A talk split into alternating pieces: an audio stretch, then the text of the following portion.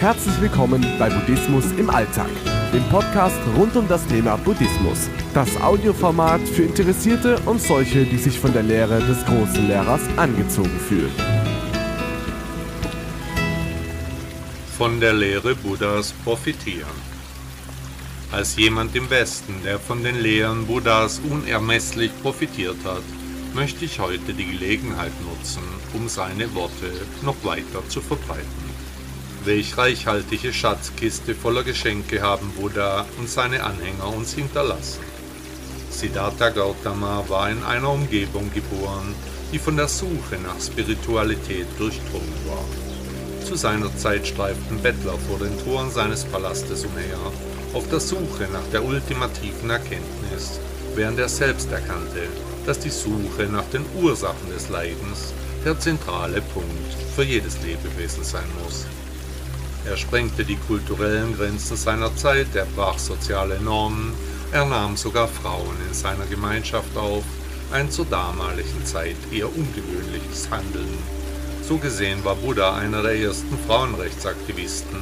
Er kam weiter als andere Denker vor ihm und vor allem verstand er, dass jeder Wandel schrittweise eingeleitet werden muss, nicht erzwungen werden kann. Die Lehren und vor allem die Praktiken des Buddhismus haben einen tiefgreifenden Einfluss auf wirklich alle Aspekte meines Lebens gehabt. Die grundlegende Weisheit der Achtsamkeit hat mich durch jeden gegenwärtigen Moment geführt, auch gerade dann, wenn ich mein Leben nicht konzentriert genug habe. Gerade die Untersuchung von Leid, nicht selbst, Anhaftung und Vergänglichkeit hat mir geholfen, mich auszurichten und weniger Widerstand gegen mein Leben zu entwickeln. In meinen langen Jahren des Studiums habe ich nie aufgehört, durch diese Philosophie zu wachsen und zu gedeihen.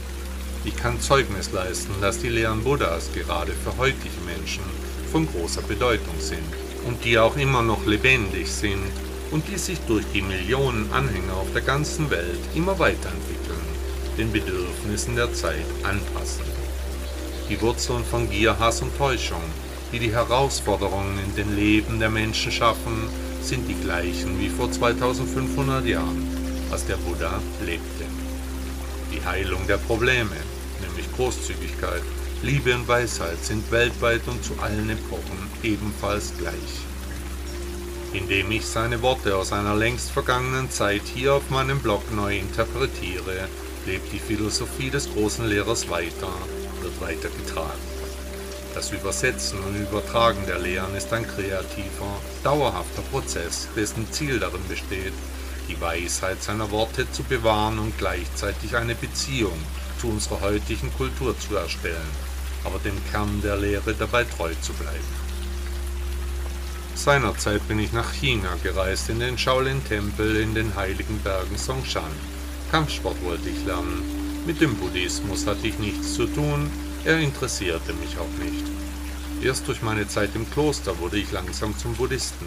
Ich lernte die Philosophie des großen Lehrers nicht in seinem Heimatland Indien kennen, sondern weit entfernt von seiner Wirkungsstätte, bei Mönchen, die aus seiner Weltanschauung ihren ganz persönlichen Stil entwickelten.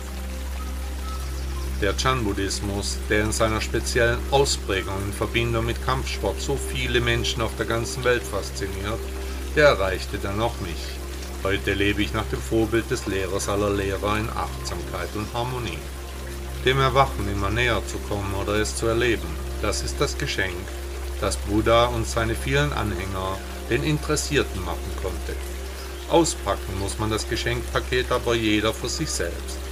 Der Weg ist dabei das Ziel. Buddha sagte einmal, lass los von dem, was dich festhält, und finde Freiheit in der Nichtanhaftung. Kennt ihr meinen Blog Shaolin Rainer? Unter shaolin-rainer.de findet ihr über 1000 buddhistische Texte, Anleitungen zur Meditation und ihr kriegt auch einen Überblick über Termine. Schaut da mal vorbei, es gibt eine Menge Wissen und tolle Texte zu entdecken.